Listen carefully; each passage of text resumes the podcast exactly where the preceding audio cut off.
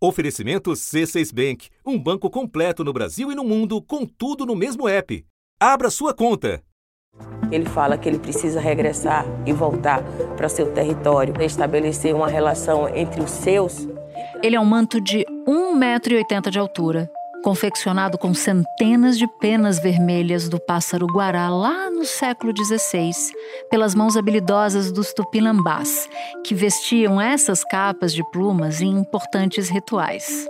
Não é só a importância de um artefato chegando, mas tem uma relação ligada à nossa identidade ao nosso território, ao nosso pertencimento. Semanas antes do anúncio do retorno do manto, a Alemanha devolveu um fóssil valioso que estava há décadas naquele país de forma irregular. A peça é do dinossauro Birajara jubatus, que viveu há 110 milhões de anos no Nordeste e agora volta para suas origens, ficando exposta no Museu de Paleontologia em Santana do Cariri, no Ceará, como explica Alisson Pinheiro, diretor do museu. Por que, que esse fóssil aqui é importante? Isso acabou é, entrando na identidade do povo do Cariri. Aqui os fósseis estão presentes nos cordéis, no artesanato, na culinária, pratos com nomes de, de fósseis, de eras, de, de, coisas do tipo. O fóssil faz, é, é também um bem cultural de uma forma muito expressiva.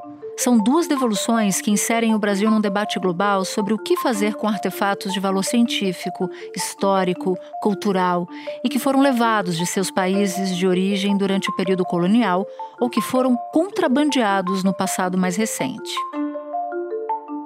Um esforço que tem levado vários museus e países ao redor do mundo a olhar para suas coleções e se perguntar: como essa peça chegou até aqui? Ela foi roubada, saqueada, levada à força em um momento de domínio colonial? Quando a resposta para essas perguntas é sim, muitos prosseguem para a restituição. Da redação do G1, eu sou Natuzaneri e o assunto hoje é a devolução de bens culturais no Brasil e no mundo a importância do retorno de itens para as comunidades locais, a mudança de paradigma no debate global sobre patrimônio e a participação brasileira nessa conversa. É o que eu vou tratar com duas convidadas neste episódio. Letícia Machado Hertel, mestre em Direito pela Universidade de Munique e especialista em Direito Internacional do Patrimônio Cultural, certificada pela Universidade de Genebra. E Isabel Seta, repórter do G1, autora de reportagens sobre o tema segunda-feira, 14 de agosto. Letícia, de uns anos para cá, diversos países tiveram sucesso conseguindo levar de volta para os seus territórios seus bens culturais. Alguns haviam sido saqueados durante o período colonial, roubados e por aí vai. São muitas histórias por trás desses bens. E no fim do ano passado, a Alemanha devolveu vários bronzes de Benin para a Nigéria e agora, no mês de julho, a Holanda anunciou a entrega de centenas de artefatos para a Indonésia e para o Sri Lanka. Então eu queria começar te pedindo para nos explicar que momento é esse, por que, que esse debate tem acontecido, por que, que esses bens, alguns pelo menos, têm sido devolvidos para os seus lugares de origem. De forma geral, a restituição de artefatos de relevância cultural aos países de origem é um assunto debatido no plano internacional desde pelo menos a Segunda Guerra Mundial. O que vem acontecendo recentemente é que, pela primeira vez, há uma discussão séria sobre a restituição de objetos removidos de nações e comunidades de origem em contextos coloniais. E como consequência disso, as vozes do Sul Global no debate da restituição do patrimônio estão finalmente começando a ter a escuta que sempre mereceram. No ano passado, o governo da Bélgica entregou à República Democrática do Congo um inventário com 85 mil peças que teriam sido saqueadas pelos belgas no período da colonização, entre 1885 e 1960. Os objetos serão devolvidos depois que for concluída uma investigação para descobrir como eles chegaram à Bélgica. E é assim que surge a Convenção de 1970 da Unesco, o tratado mais importante no campo, mas que tem um defeito muito grave, que é ele não é apto a regular a restituição de objetos que saíram dos locais de origem antes de 1970. E aí tem um problema, né? Exato.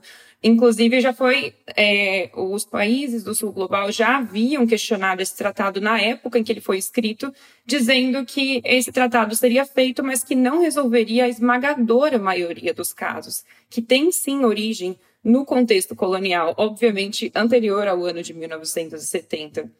E nesse contexto, inclusive, se enquadram os dois exemplos é, que você mencionou, tanto os objetos devolvidos pela, pelos Países Baixos ao Sri Lanka e também uh, os bronzes de Benin. O governo alemão devolveu à Nigéria 20 peças dos chamados bronzes do Benin, saqueados pelos britânicos no século XIX, junto com milhares de outros objetos de arte.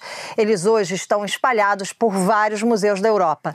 No início de julho, a Holanda decidiu pela devolução de peças saqueadas da Indonésia e do Sri Lanka durante o período colonial. A Holanda pediu desculpas por mais de 250 anos de escravidão.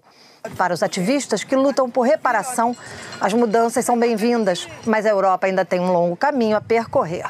Um marco crucial para analisar o momento atual ocorreu no ano de 2017, que foi um dia bem inesperado, em novembro daquele ano, em que o presidente Macron, em um discurso em Ouagadougou, em Burkina Faso, anunciou que um dos temas novos na, na nova agenda para o diálogo entre a França e os países do continente, do continente africano seria a restituição do patrimônio cultural do período colonial. Le patrimoine africain ne peut pas être uniquement dans des collections privées et des musées européens.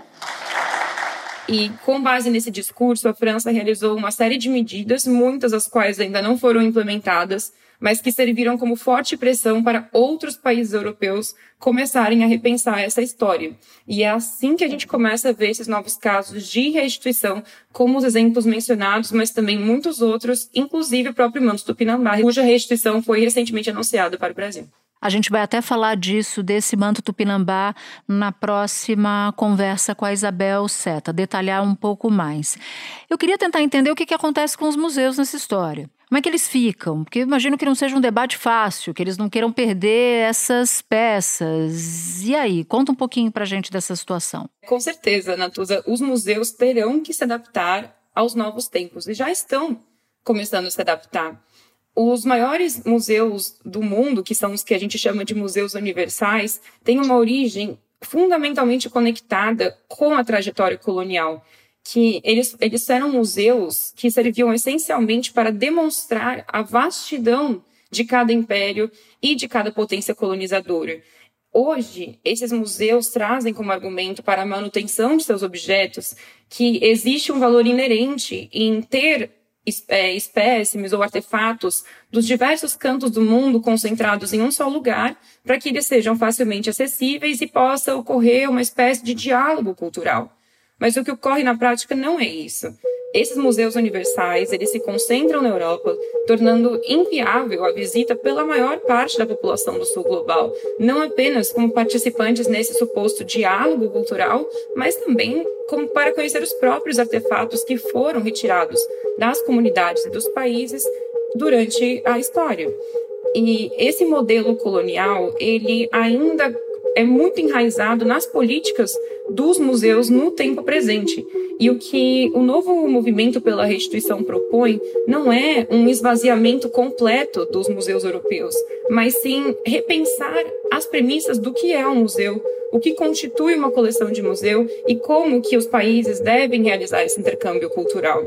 Portanto, é, as mudanças que irão ocorrer nos museus e nas políticas de gestão de patrimônio tem a ver com uma mudança de mentalidade, um combate ativo ao legado colonial que ainda existe dentro das instituições e dos países europeus e a recentralização das vozes do sul global em torno de uma premissa, de que é o país de origem e que é a comunidade de origem de um determinado artefato que decidirão sobre seu destino.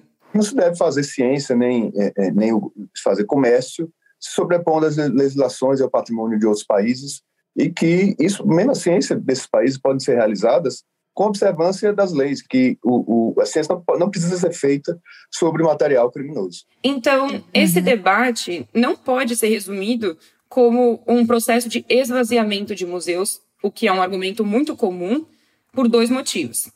Primeiro, Nenhum país é, defende que todos os objetos do mundo devem estar apenas em seus países de origem. Isso nem seria desejável, porque a diplomacia cultural e o intercâmbio de artefatos têm um enorme valor político, de soft power e de diálogo entre as nações. O Egito é um ótimo exemplo disso.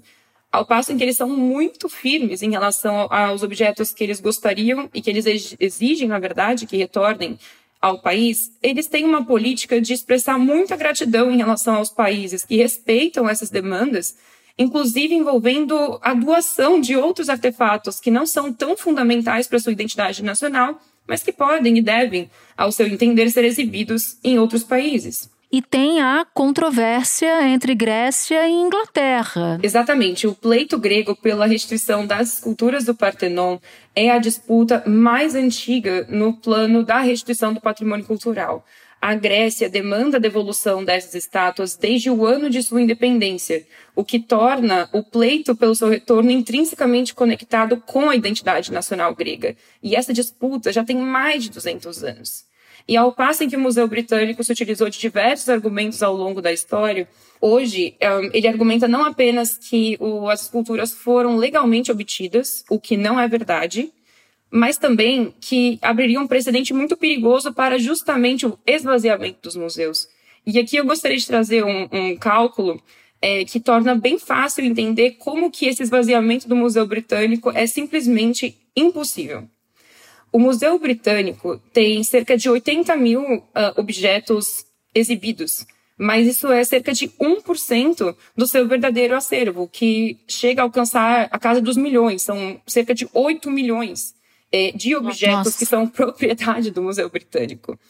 Para ter uma escala desse número, eu proponho sempre um exercício, que é imagina que você fosse olhar por um minuto para cada atração, cada artefato no Museu Britânico e dedicasse oito horas do seu dia, sete dias por semana, todos os meses do ano, a essa tarefa. Apenas para esse 1% exposto já dá mais de meio ano. Ou seja, acho que podemos concordar que o Museu Britânico não está em risco de esvaziamento. Não, Letícia, não está definitivamente. Letícia, te agradeço muito pelas explicações. Obrigada por ter topado participar aqui desse episódio com a gente. Agradeço muito pelo convite, estou sempre à disposição. Espera um pouquinho que eu já volto para falar com a Isabel Seta. Com o C6 Bank, você está no topo da experiência que um banco pode te oferecer. Você tem tudo para sua vida financeira no mesmo app, no Brasil e no mundo todo a primeira conta global do país e atendimento personalizado, além de uma plataforma de investimentos em real e dólar com produtos exclusivos oferecidos pelo C6 em parceria com o JP Morgan Asset Management. Quer aproveitar hoje o que os outros bancos só vão oferecer amanhã? Conheça o C6 Bank. Tá esperando o quê? C6 Bank. Isabel Seta, com a Letícia, eu falava sobre o cenário global de devolução de bens culturais. Com você, que mergulhou profundamente para escrever uma reportagem sobre esse assunto, eu queria falar de Brasil. Nos explica, por favor, como é que o Brasil se insere nessa discussão de devolução de bens culturais para os seus lugares de origem? Então, Natuza, é, até pouco tempo atrás o Brasil estava meio alheio a essa onda de devoluções. É, o Brasil, diferentemente de alguns dos nossos vizinhos, não tem demandas famosas, casos de alto perfil, como se diz. O México, por exemplo, está há anos tentando que a Áustria devolva um cocar famoso, o cocar de Montezuma. Outro exemplo que eu poderia citar é o da Colômbia, que desde 2017, até por uma decisão da Suprema Corte deles, tenta reaver o tesouro de Quimbaia, que são várias peças de ouro que estão na Espanha. E, bom, quando eu comecei a me debruçar sobre esse assunto, até me surpreendeu que o Brasil não tivesse essas grandes demandas. Mas o que acontece é que o Brasil, como país, é, não sabe o que, que, tem de origem brasileira espalhada nos acervos pelo mundo. É, não existe um grande levantamento nacional, seja feito pelo governo, seja feito por alguma instituição, do que, que originalmente foi encontrado aqui e que hoje está lá fora. Mas isso, obviamente, não significa que não tem coisas nossas lá fora, porque tem um uhum. monte. em 99, por exemplo, um estudo francês identificou quase 3 mil peças de origem amazônica que estão em coleções de dezenas de museus franceses. Os cientistas brasileiros chegaram cedo a este galpão, num distrito de Le Havre, a 200 quilômetros de Paris, e encontraram um tesouro. São 998 fósseis. Peixes, insetos como libélulas, escorpiões, grilos. Esse fóssil, que pode ser de uma ave, plantas, e até uma tartaruga filhote. E o Brasil ainda pode recuperar outros fósseis que estão espalhados por vários países, como Alemanha, Portugal e até Coreia do Sul. Em 2018, né, mais recentemente, teve até uma delegação franco-brasileira com especialistas indígenas, com acadêmicos, pesquisadores, que foi recebida em dois museus franceses e identificou 15 coleções que tinham objetos com documentação incompleta e que eram associados ao povo caiapó, por exemplo. Então, assim, é mais uma questão de prioridade. Essa nunca foi exatamente uma prioridade brasileira. Agora as coisas devem mudar um tanto, porque o Brasil, pela primeira vez na história, conquistou um assento num dos principais comitês internacionais da ONU sobre esse tema, que é o comitê que garante que a Convenção de 1970 da Unesco está sendo cumprida.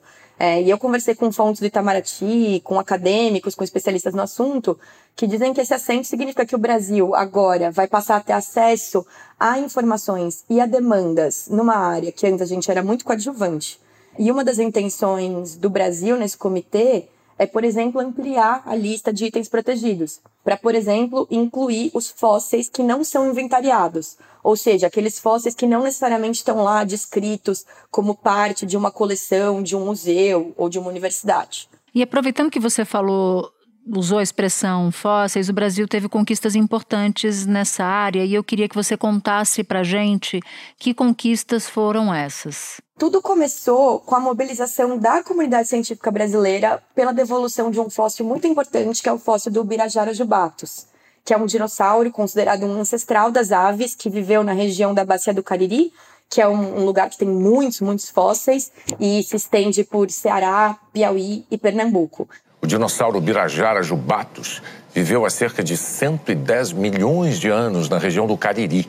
Pesquisadores levaram restos dele para a Alemanha em 1995. Esse fóssil, como eu falei, ele é muito importante para a ciência porque ele é considerado um holótipo, ou seja, é o fóssil que é usado como base para descrever toda uma espécie. É aquele fóssil que está mais completo e daí pode servir para os cientistas estudarem uma determinada espécie. E esse fóssil estava lá, tava lá na Alemanha e até sair um estudo científico sobre ele em 2020, a gente nem sequer sabia que ele estava lá, a gente nem sabia que ele existia. Isso também acontece bastante. Segundo o levantamento de pesquisadores, da década de 70 para cá, há uma estimativa de que cerca de 200 mil fósseis tenham saído daqui da bacia do Araripe ilegalmente para museus da Europa e Estados Unidos. Numa loja virtual dos Estados Unidos, encontramos mais de 200 fósseis de insetos da Chapada do Araripe. Entre os insetos à venda estão vários exemplares da libélula, que é o símbolo do Museu de Paleontologia de Santana do Cariri. O desafio é saber como essas peças saíram daqui do Ceará. O que acontece é que desde 1942, pela nossa legislação, todos os fósseis encontrados no Brasil pertencem à União, pertencem ao Estado brasileiro. E mesmo a importação científica tem regras, precisa ser autorizada pelo Ministério da Ciência, precisa ter o envolvimento de pesquisadores brasileiros, e nada disso era o caso é, quando a gente fala do Birajara. É, foi ficando bastante evidente que o museu onde ele estava na Alemanha não tinha como provar que tinha obtido esse fóssil de uma forma lícita, é, né, de uma forma uhum. regular. Então, paleontólogos brasileiros, e eu poderia citar especialmente a Aline Guilard, da Federal do Rio Grande do Norte, o Juan Cisneiros, da Federal do Piauí, eles começaram uma mega campanha pela devolução. O Ministério Público Federal no Ceará entrou na história para investigar a saída do fóssil. O Ministério das Ciências e o Itamaraty também começaram a falar com as autoridades alemãs.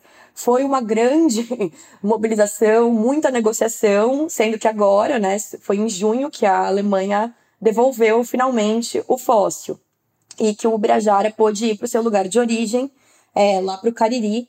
Ele vai ficar exposto no Museu de Paleontologia Plácido Cidade de Nuvens, em Santana do Cariri, no Ceará. Recuperando nossos patrimônios que irão diretamente para o nosso museu. O Museu de Paleontologia Plástica Cidade de Nuvens irá receber esse material, trabalhar cientificamente e apresentar todo ele para a sociedade civil do Cariri, que poderá, a partir daí, desfrutar desse bem cultural. Porque isso atrai turismo científico, os pesquisadores brasileiros, os paleontólogos brasileiros não vão precisar ir até a Alemanha, podem ir até o Ceará para ver esse fóssil de perto, até porque todo fóssil é, é um objeto de consulta né, na paleontologia. Atrai o turismo de forma geral, gente que vai visitar o museu, vai se hospedar na cidade, vai comer nos restaurantes. Isso ajuda a gerar renda para as comunidades locais, ajuda a desenvolver a região, né? E inclusive ajuda a ter uma alternativa para o contrabando, porque querendo ou não, o contrabando é às vezes é uma necessidade, né? É, econômica até. É, e bom, a, a, toda essa mobilização pelo Birajara ajudou a destravar outras devoluções que estavam sendo negociadas, inclusive pelo Museu de Paleontologia Plástico Cidade de Nuvens, é, antes mesmo do Birajara, da Alemanha anunciar que ia devolver, diante da mobilização que foi, os Estados Unidos, por exemplo, devolveram um fóssil de aranha que foi batizado em homenagem à cantora Pablo Vittar.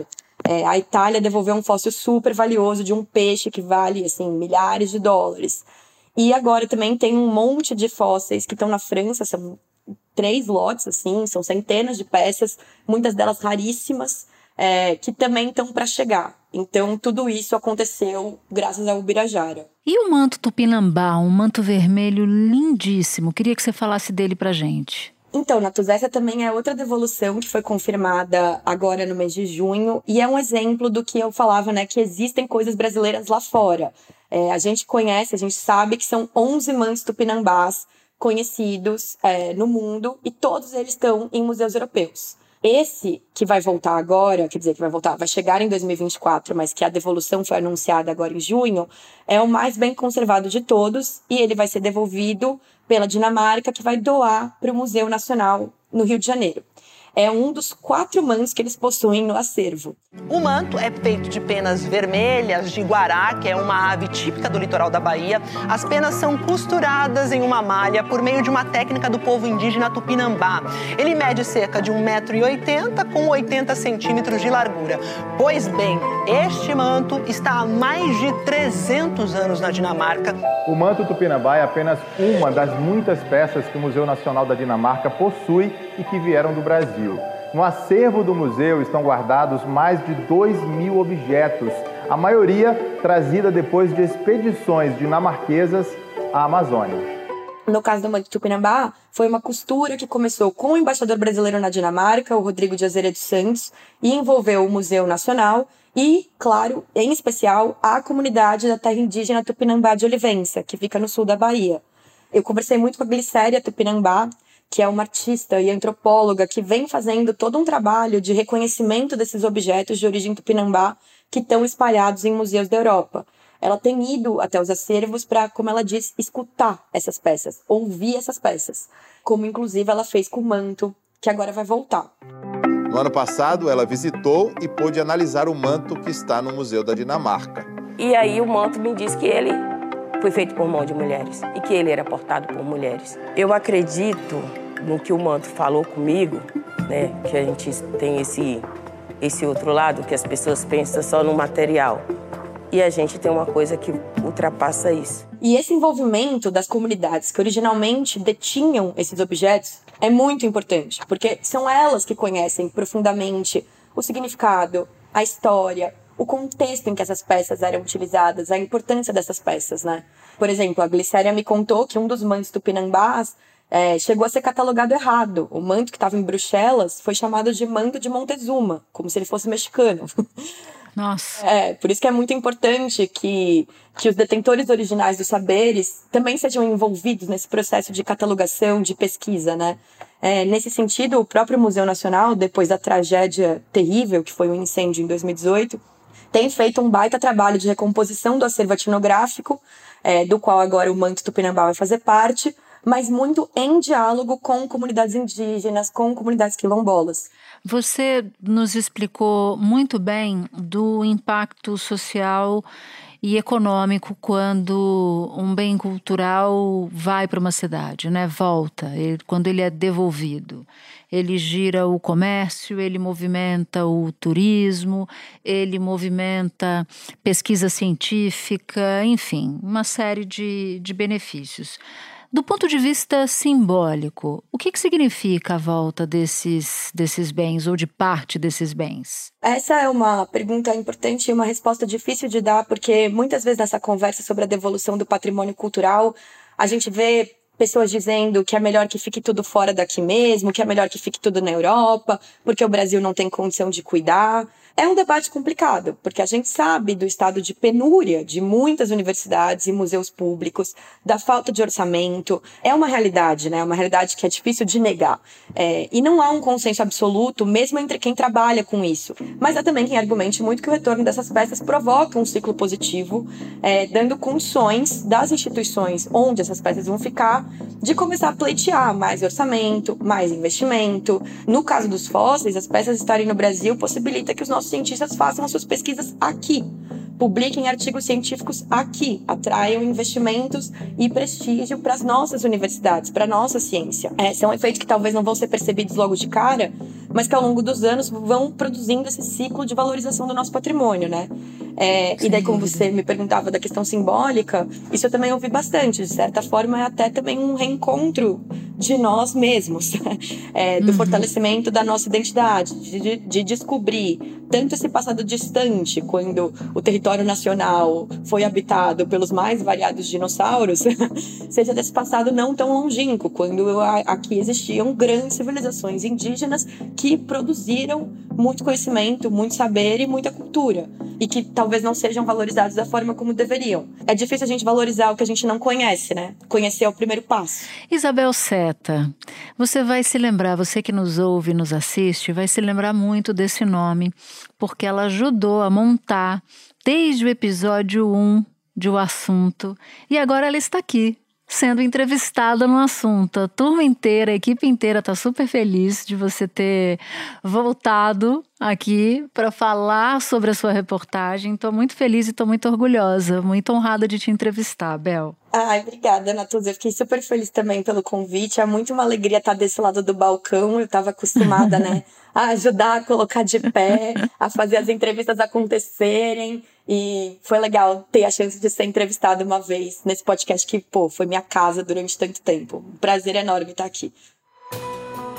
Este episódio incluiu áudios da TV Cultura, CGTN África, Associated Press e France 24. Este foi o assunto podcast diário disponível no G1, no Globoplay ou na sua plataforma de áudio preferida. Comigo na equipe do assunto estão Mônica Mariotti, Amanda Polato, Lorena Lara, Luiz Felipe Silva, Tiago Kazuroski, Gabriel de Campos, Nayara Fernandes e Etos Kleiter. Eu sou Natuzaneri e fico por aqui. Até o próximo assunto.